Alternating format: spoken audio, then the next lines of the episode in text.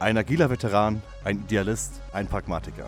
Corporate Startup und alles dazwischen. Willkommen zum agilen Wasserfall.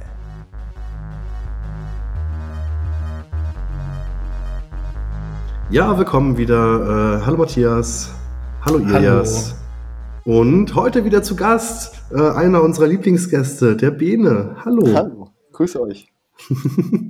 Wir werden noch nicht so viele Gäste, insofern ist die Konkurrenz äh, klein und alle sind willkommen. Ähm, Jetzt machst du so ein nettes Intro und dann sagst du, dass ich der einzige Gast bin. Das ist so gemein. Der Bene bringt immer tolle Sachen mit und jetzt bist du ich so Ich freue mich trotzdem, dass ich da bin und ihr mich eingeladen habt.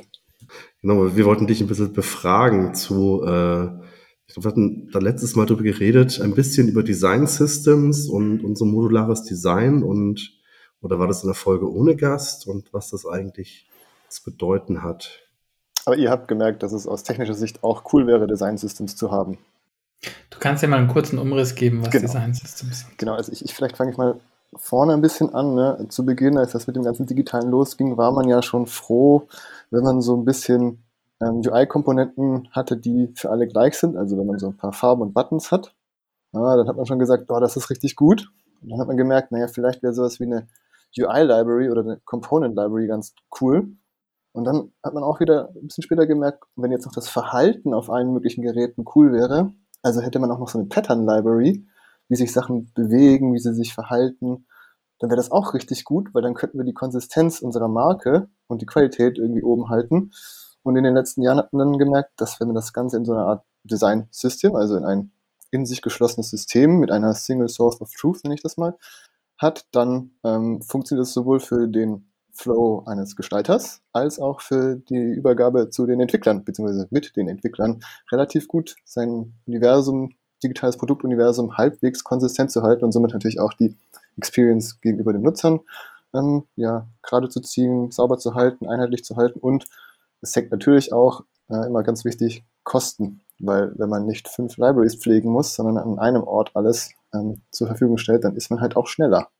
Ist das mal so eine zwei Sekunden Abriss über Design Systems? Zumindest wie ich sehe. Hört sich sehr sinnvoll an. Ja, und ich habe ehrlich gesagt viele, viele Fragen, aber ich würde gern, gern ähm, mal kurz in die Runde fragen, insofern ab von dir, Bene. Ähm, wer hat denn sonst Erfahrungen damit gemacht? Ja, ich arbeite viel mit Bene. Ähm, Ja. Insofern ist mir das ein bisschen, ja. Also ich kenne Design Systems nur abstrakt in Sachen, was sind dieses hier, dieses Atomic Design Pattern äh, und genutzt. Hm, Also ich weiß, dass es irgendwie so Dinge wie Bootstrap und oder Dinge von Google gibt, wo dann halt, das sind irgendwelche Libraries und Pakete, wo gewisse Dinge halt Ah, einfach okay. schon äh, ja modelliert sind. Ähm, das ist ein Button, das ist eine Überschrift und sowas. Okay, jetzt hast du ein bisschen was vermischt. Ne? Also Atomic Design ist ja ein Prinzip, wie man versucht, UI oder, oder generell Interfaces zu bauen. Ne? Ich fange mit kleinsten Komponenten an. Wenn die zusammenkommen, habe ich Moleküle. Wenn Moleküle zusammenkommen, habe ich Organismen. Und dann kann ich aus Organismen Patterns ähm, schaffen. Und die Patterns kann ich dann beliebig oft benutzen. Und natürlich ist so ein Atomic Design eine wichtige Grundlage, um ein Designsystem zu erschaffen. Ne? Weil das kleinste Element in einem Atomic Design ist zum Beispiel ein Button. Und wenn ich den Button einmal durchdefiniert habe, dann gilt der halt global und ich kann ihn in jedem Atom, in jedem Organismus verwenden. Ähm, das, was Google so ein bisschen gemacht hat, äh, ist sozusagen ein Material Design System. Das ist das komplette, wie funktioniert die Welt rund um Google. Äh, die haben das, glaube ich, auch als erste so richtig gelebt und groß gemacht. Ähm, und äh, ganz, also man benutzt eigentlich als erste Nachschlageort eigentlich immer das Designsystem von Google, weil die alles so schön dokumentiert haben. Auch, ja, das meinte ich auch mit Single Source of Truth. Es ist halt alles online available.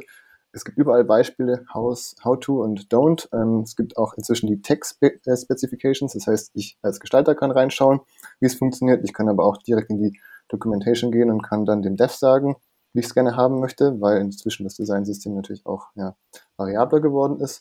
Ähm, und Bootstrap ist ja eigentlich auch wieder nur ein, ich sag mal, salopp Framework für Web, ja, auf das ich mein Designsystem aber anwenden kann. Das heißt, mein Designsystem, das in sich, in der Foundation stimmig ist, kann ich einfach auch mit Bootstraps umsetzen, jetzt mal salopp gesagt.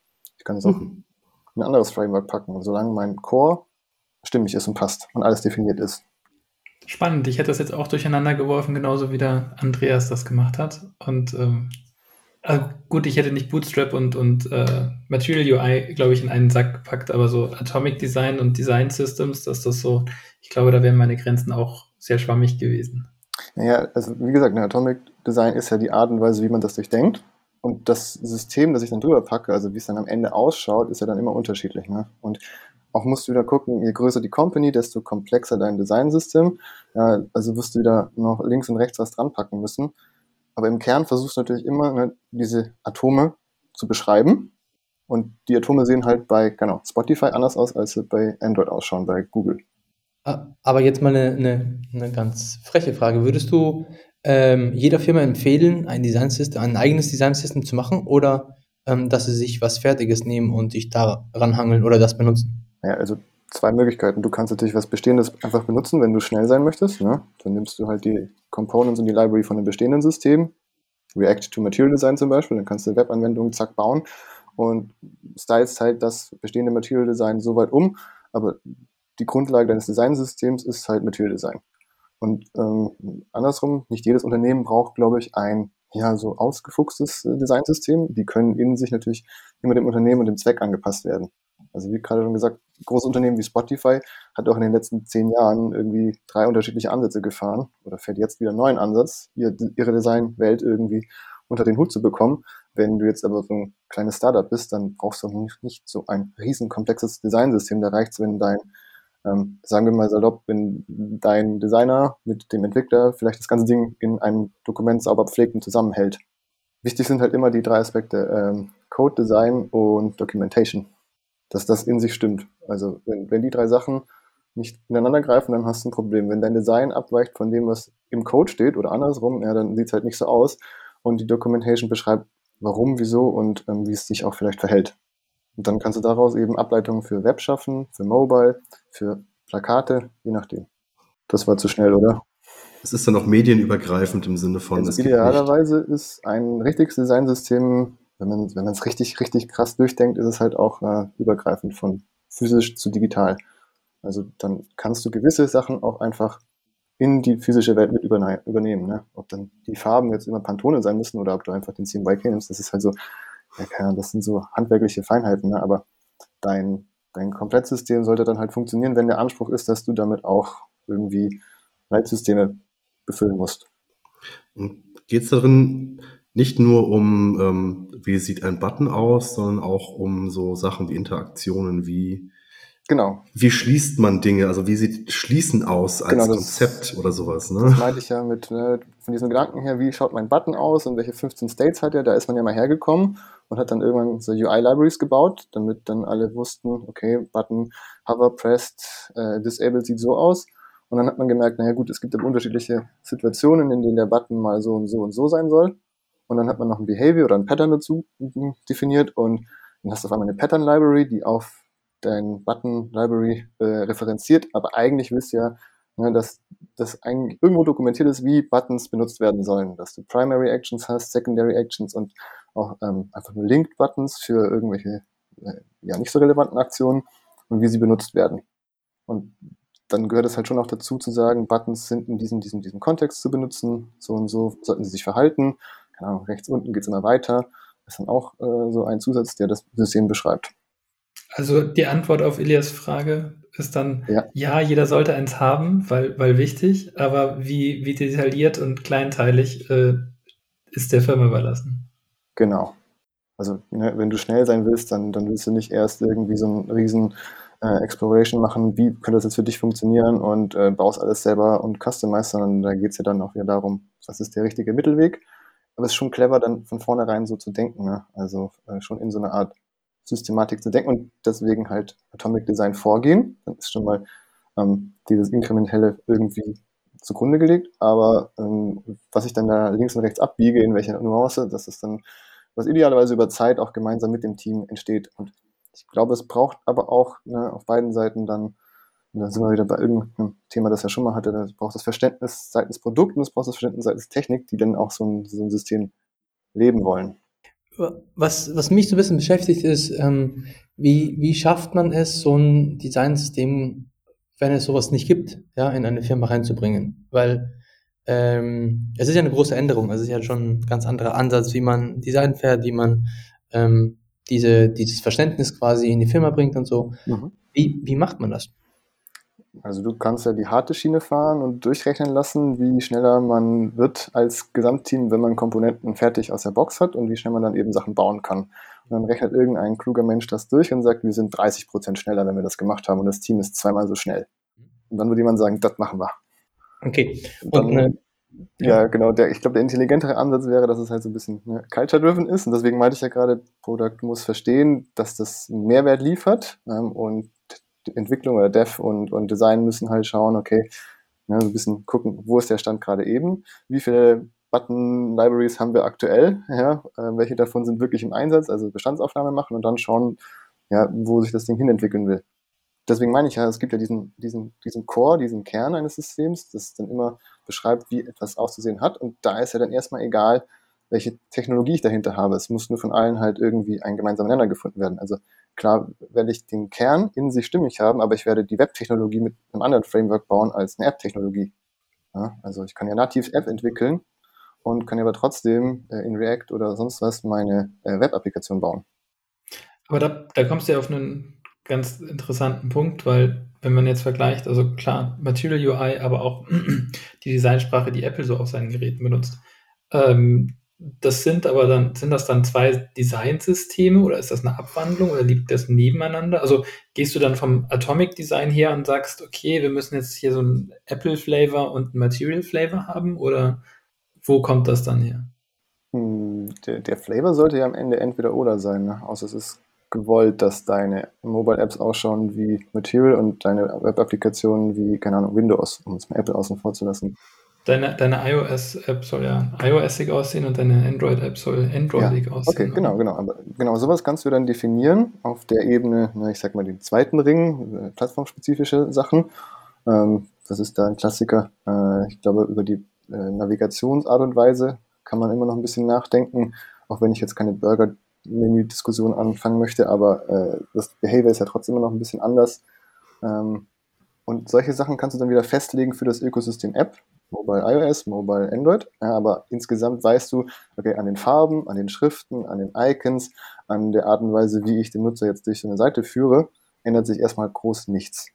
Ja, ob ich dann unten die iOS-spezifischen Outlined-Icons nehme und äh, dann auf Android halt doch auf Filled-Icons gehe, okay, darüber kann man diskutieren, wird den Krieg halt nicht entscheiden. Hm. Ja, ist richtig. Genau. Was du meintest über ähm, die, die Frage, wie ich denn sowas in eine Firma bringe, das klingt für mich auch so, dass du natürlich den Weg gehen kannst. Du fängst in deinem Team an, weil du siehst, du hast den Nutzen für dich, mhm. um, stellst es vor den anderen Teams und ähm, sie machen es für sich. Und irgendwann kannst du ja gucken, welche Patterns da irgendwie vorhanden sind. Ah, wir haben Error Buttons, haben wir beide. Lass mal das irgendwie gerade ziehen auf ein System, oder? Müsste auch genau. gehen. Das ist, das ist die Idee, dass, wenn, also wenn du reinkommst in ein existierendes System, musst du natürlich Bestandsaufnahme machen und dann gerade ziehen und sagen, hey, lass uns, genau, Arrow-Messages doch überall mal nachziehen. Ja, du hast natürlich immer noch, es wird wahrscheinlich auch noch sehr lange ergeben, ne, ein, ein, Gap zwischen der UI- oder Frontend-Umsetzung und dem, was Design halt gerade macht. Aber wenn du halt an einem Ort alles sammelst und änderst, dann kannst du es ja Stück für Stück auch überall gleich ausspielen. Und dann werden auch die, die daran arbeiten, natürlich äh, ein bisschen dafür tun, dass auch genau das dann auch umgesetzt wird, weil sonst müssen sie ja wieder, keine Ahnung, 20 Libraries pflegen. Ähm, ich glaube, das ist so ein Ding, wo Spotify auch gemerkt hat, dass sie an die Grenze gekommen sind, weil sie hatten ja, ich glaube, 2013 angefangen, das Ding Glue zu nennen, das Design-System oder die, das ist kein System, aber die Art, wie sie in Teams arbeiten, sodass ähm, jedes Team an einem Standort für sich ein bisschen Spielraum hat und definieren kann. Und dann sind sie irgendwann drauf gekommen, dass es ja, ich glaube, es waren 22 unterschiedliche Style Guide Definitionen gibt, die alle in sich irgendwie ähnlich waren, aber trotzdem immer so ein bisschen differenziert waren und auch anders umgesetzt waren. Und ich glaube, seit 2018 arbeiten sie jetzt an Encore, nennt sich das, dem neuen System, das genau diese Single Source of Truth versucht zu, zu pflegen. Also ich habe einen Ort, an dem Design, Code und Dokumentation stattfinden und kann von da aus dann eben äh, unterschiedliche ja, Apps, äh, Websachen oder halt auch die ganzen Werbesachen abspielen oder ausspielen. Aber man referenziert immer auf diesen Kern. Ähm, und aus, aus QA-Sicht, ne, was du meintest, äh, wie stelle ich denn sicher, dass eben der Code und die Dokumentation und das Design zusammenpassen? Was hast du da einen Tipp? Äh, ich kann auch nochmal Spotify äh, so ein bisschen, ich glaube, die hatten nämlich auch äh, so QA-Guys, die das äh, kontrollieren sollten und so weiter, aber sie sind halt auch äh, an die Grenze gekommen, als die Teams in Standorte größer wurden, ähm, wurden die Abstimmungen irgendwie immer anstrengender und deswegen haben sie sich ja entschieden, dass versucht wird, ne, im Team, und dazu brauchst du halt auch diese Motivation im Team, das halt jetzt konstant zu pflegen an einem Ort. Also es ist dann auch bei denen irgendwie so ein lebendes System geworden, das von dezentral wieder auf ein bisschen zentraler gegangen ist. Das führt mich aber dann zu der Frage, weil ich habe ja auch verschiedene Ansätze gesehen, also bei ähm, Auskraut, bei Personio. Ähm, es gibt ja den Weg, also wenn du ein modularisiertes System hast, dass es halt ein Core-Team gibt, ja, mhm. was dann quasi ähm, das Ganze verantwortet, weiterbildet, äh, weiterbaut und, und weiterentwickelt und andere contributen dazu, also steuern was bei. Oder der andere Ansatz war, dass das Ding der gesamten Firma gehört. Ja, und dass dann alle zusammenarbeiten. So, ich bin bis heute, bin ich, habe ich keinen Favoriten. Also, ähm, was ist deine Meinung dazu? Ja, das meine ich ja, dass es die, der Company also fitten muss. Also die Art, wie du dein Design, Design-System pflegst und auch ins Leben rufst, muss zur Kultur im Unternehmen äh, also einfach sitzen passen. Also so ein eher konzernlastiger wird wahrscheinlich Kontrollmechanismen brauchen, einfach damit da irgendwo der Finger drauf gehalten wird.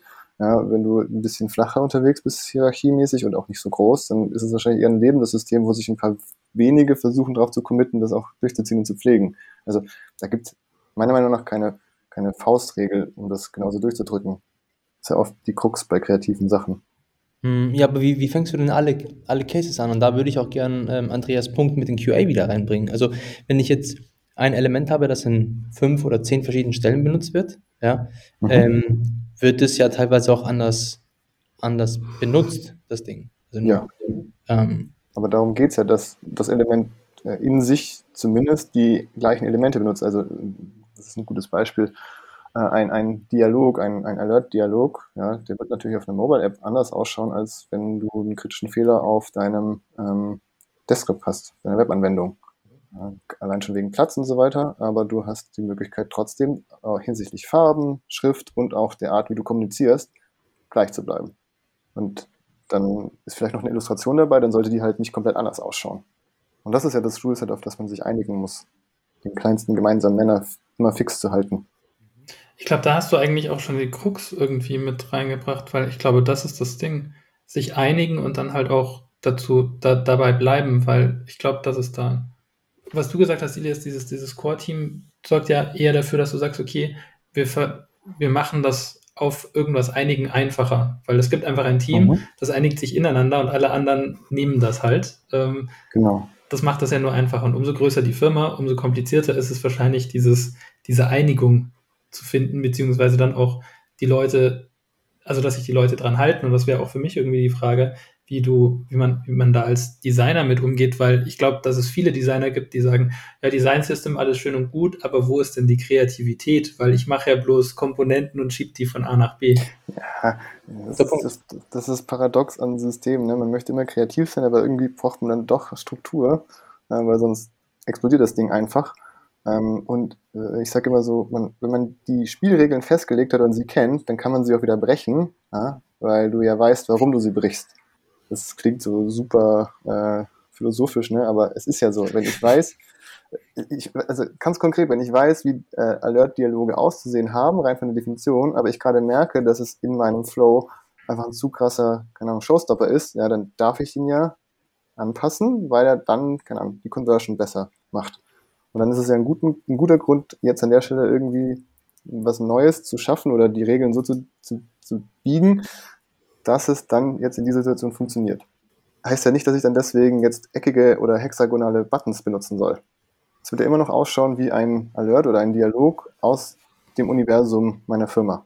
Weil wenn du die Freiheit hast, dass jeder da halt mitwirken darf, dann hast du natürlich auch die Freiheit, ähm, zu definieren, was anders ist. Ne? Du hast, es gibt deine Standard-Alerts und du kannst sagen, hey, Ja. ich mache jetzt mal was, das ist nicht der Standard-Alert, das ist mein äh, Bene Spezial-Alert. Und äh, der Ja. hat äh, ähm, sechseckige Buttons. Und wenn sich herausstellt, dass es eigentlich ziemlich gut, dass es sechseckige Buttons hat und andere finden das auch sehr gut, dass es sechseckige, sechseckige Buttons hat, ist es ja relativ leicht auch dann wieder in die ganze Infrastruktur wieder reinzubringen. Sagst du, das ist unser neuer Standard-Alert, äh, weil Genau. der so viel besser ein, ist. ein, ein sehr hanebüchenes Beispiel, weil ich glaube, dass hexagonale Buttons nicht funktionieren, aber vielleicht funktioniert es wirklich. Aber ja, ich bin bei dir. Wenn, wenn man beweist, dass dass das, keine Ahnung, Conversion erhöht oder eben die Absprungraten verringert, dann ne, ist es ja battle-proofed.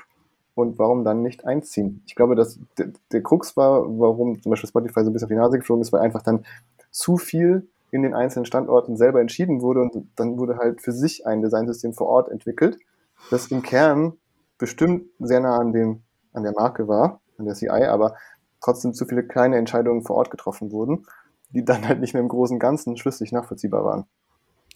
Ich bin gerade sehr glücklich, dass ich kein Designer bin, weil ich, ich finde sechseckige Buttons ziemlich cool.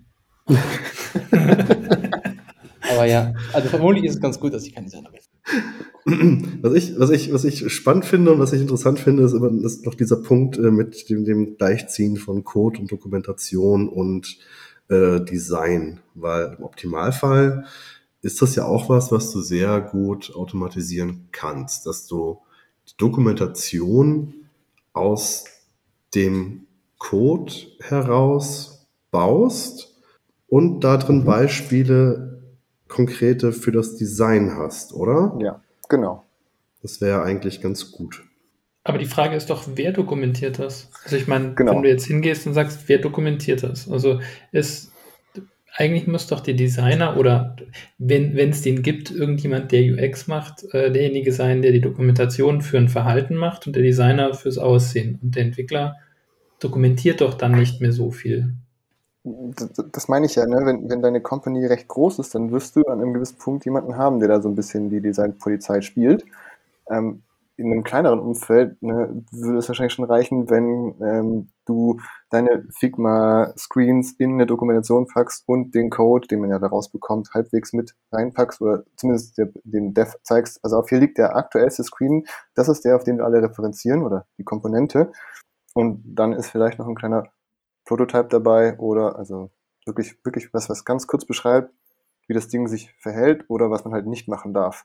Sowas, sowas geht und das ist halt auch wieder eine Frage, ne? Level of Detail, möchte ich da eine Conference-Projekt anlegen, so richtig overdone, mit allem schön drin, oder reicht halt ähm, ein, keine Ahnung, Markup, heißt Markup? Nee, äh, so einfach runtergeschriebene Dokumentation, wo man auf äh, Figma-Screens verweist.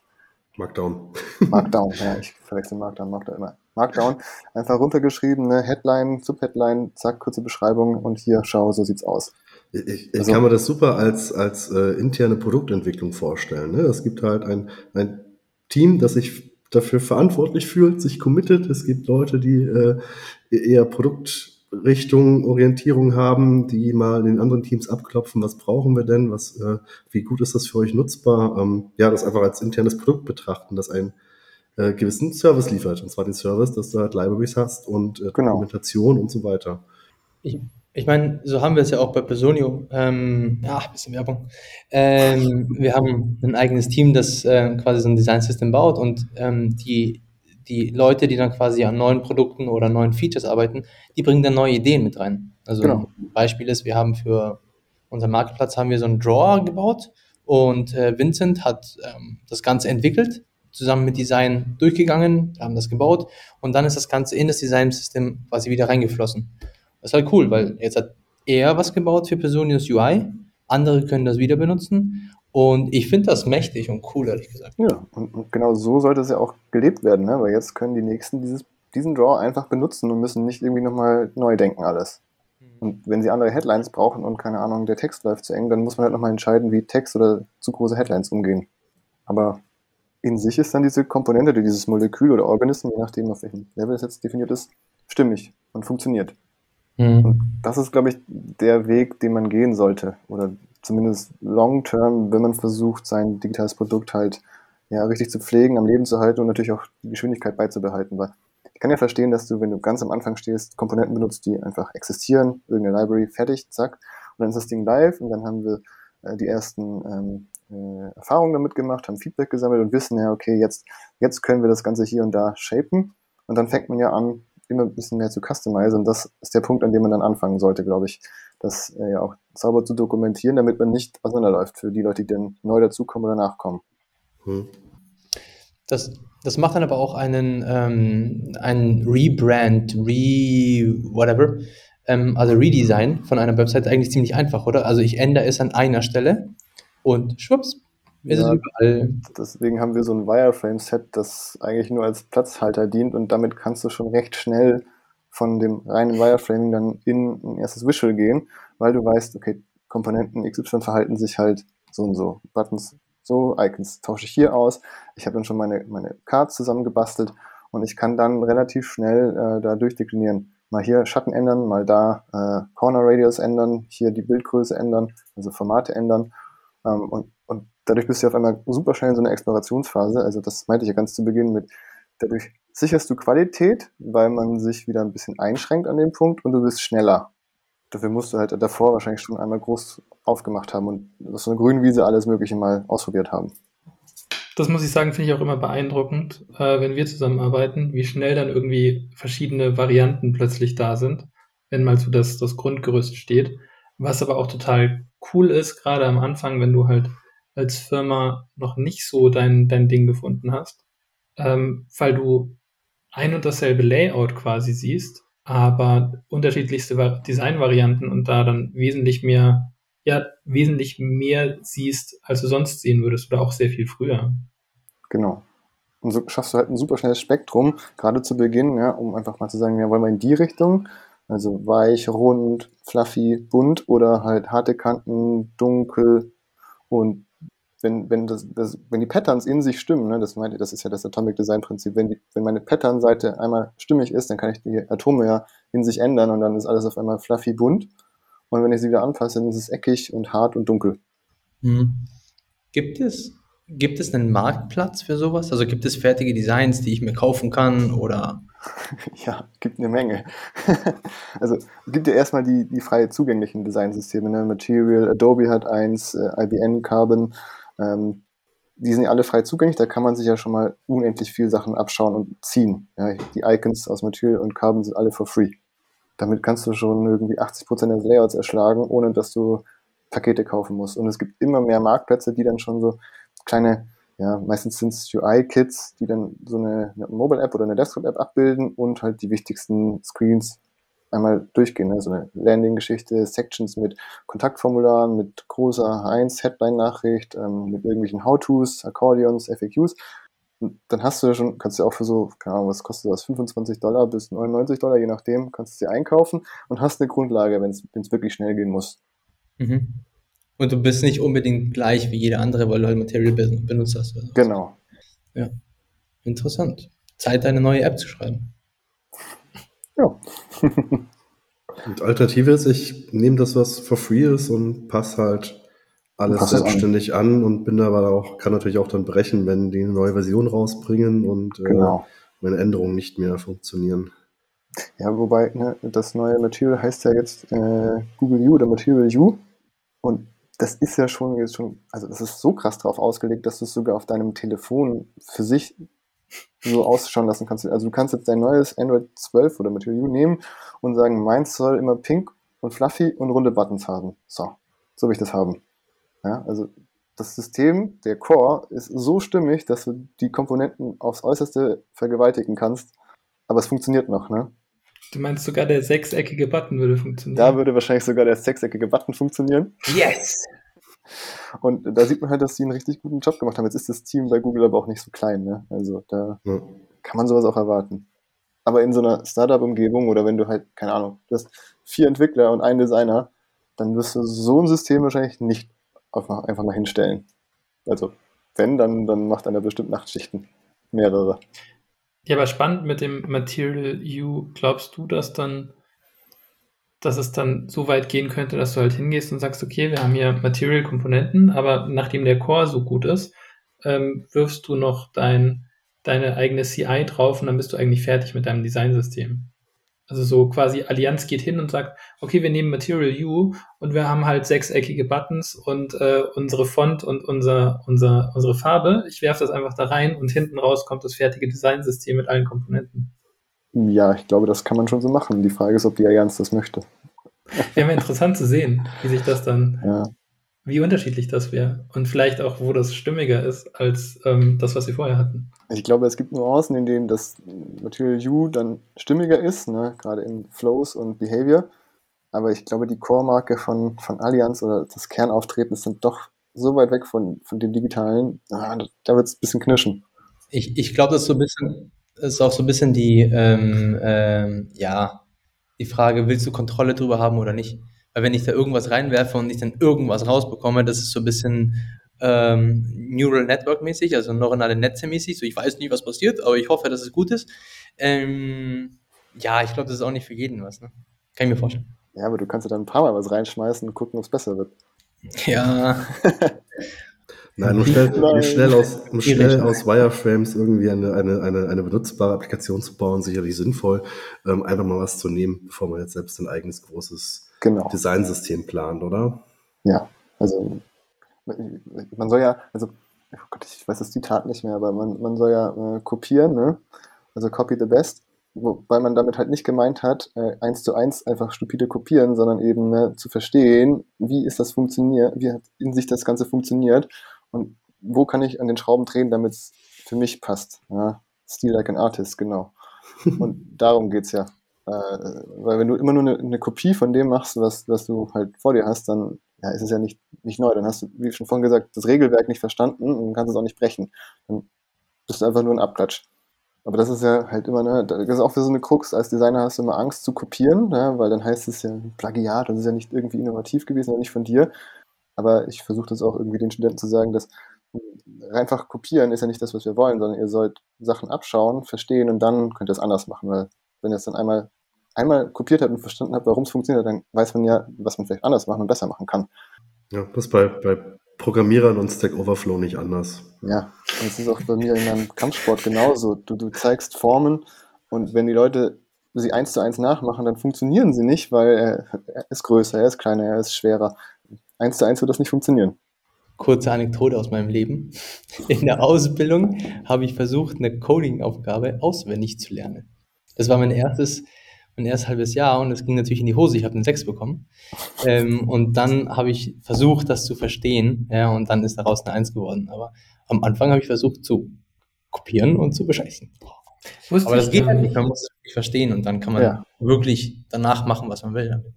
Stimmt schon. Hättest mal was sagen müssen, ich hätte dich auch abschreiben lassen. Ja, wir waren in derselben Klasse, Mann. Aber ihr saßt zu weit auseinander.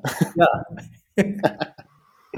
Wir hatten im Studium zum Beispiel so eine Aufgabe, dass man äh, in, in Application Design erstmal ein Interface laut Style Guide nachbaut. Und dann haben wir damals mit Absicht den, den ersten Apple Style Guide genommen, ne, wo alles noch so schwarz-weiß war. Und damals war es Skype, wir sollten Skype nachbauen. Und zwar so, wie die Guidelines von Apple es damals vorgegeben haben. Und dann hast du zumindest verstanden, warum ähm, du jetzt hier einfach nur UI kopierst und neu zusammensetzt, aber du verstehst auf einmal, ah ja, deswegen haben sie diesen Abstand bei der Scrollbar gemacht, deswegen ist dieser Schatten dort, weil sonst funktioniert es nicht. Und danach durften wir eine Applikation komplett, also dieselbe Applikation, Skype bei uns in dem Fall, wieder neu machen und haben aber halt alles gebrochen, was wir daraus halt gelernt hatten. Und das ist halt so eine nette Fingerübung. Ja, und im Studium hat man auch Zeit für sowas. Eigentlich. Da kannst du so ja nebenbei auch machen. Das ist, glaube ich, ein, äh, auch ein, guter, ein gutes kreatives Outlet, ähm, zu versuchen, ähm, bewusst mit Dingen ganz furchtbar zu brechen. Also Ja. bewusst etwas schlecht, also ja, äh, etwas schlecht machen und zwar so gut, dass es irgendwie schon wieder ne, Kunst ist. Hm. Also versuch mal irgendwie eine vernünftig, eine authentisch aussehende Webseite aus dem Jahre 1990 irgendwie äh, wieder online zu stellen. Ne? Das ist einfach. Äh, Und macht die dann responsive. Das ist schon retro-schick jetzt wieder. Genau. Das kommt, das kommt. Und dann noch knallige Farben und ein bisschen Musik im Hintergrund. Lauftext. Klar. Jetzt sind wir aber ein bisschen ab, abgedriftet ne, von, von ähm, wie, wie komme ich zu sowas hin und wie muss ich die Regeln irgendwie verstehen, damit ich das äh, eigene System erstellen kann. Aber ich, ich, ich glaube, um die Kurve nochmal zu bekommen, ich glaube, Designsystems sind sehr stark abhängig davon, wie dein Unternehmen tickt, wie groß es ist ja, und wie auch das Commitment und der Workflow zwischen den unterschiedlichen ja, Abteilungen oder Parteien ist. Ähm, deswegen gibt es aus meiner Sicht kein Pauschal, so wird es gemacht. Ja. Äh, es muss ja gelebt werden, damit so ein System halt auch gepflegt wird, dokumentiert wird, dass alle an einen Tisch irgendwie kommen und sich auch diese Sachen anschauen und entscheiden. Ähm, aber es skaliert, glaube ich, sehr gut, wenn es komplexer wird vor allem, wenn man halt irgendwie größere Teams hat. Und ja, und es macht halt den Workflow äh, hinsichtlich Entwicklung schneller, günstiger und dadurch halt ja, fürs Unternehmen attraktiver. Hm. Das sind eine sehr schöne Zusammenfassung ähm, über all das, was wir geredet haben. Und ich, mich würde echt sehr interessieren, was die äh, unsere Zuhörer sagen. Also ob ihr da Erfahrungen habt in eurem Unternehmen, ob ihr das gerne hättet, ob ihr es habt. Ähm, sowas würde mich echt interessieren. Ähm, LinkedIn ist dafür ein cooler Platz, Fragen zu stellen. Ihr schreibt und antworten. Ich nehme auf jeden Fall mit, dass ich das durchaus als, als ja, Produktentwicklung betrachten kann. Ähm, und hast du was gelernt, Matthias? ich habe das alles irgendwie schon mal gehört, aber ich fand es gut zusammengefasst, nochmal in, in Kürze zu haben und wie gesagt, so ein paar Sachen, die, die Trendschärfe nochmal darzustellen, weil dieses Design ist doch irgendwie so ein, so ein großer Sumpf, wo der Biene dann irgendwie Dinge macht. ja, ich mache Magie und dann funktioniert das irgendwie. Ja, ja voll gut. Nein, aber ich äh, habe jetzt auch in der Diskussion ein paar Sachen mitgenommen, die ich in meine Slides für die Vorlesung packen muss, damit das mit dem Sehr Atomic schön. und dem Designsystem nicht durcheinander kommt. Sehr cool. Sehr cool. Schön, schön, dass du da warst. Bis bald. Ja, vielen Dank. Bis dann. Bye bye. Bis dann. Ciao. Ciao.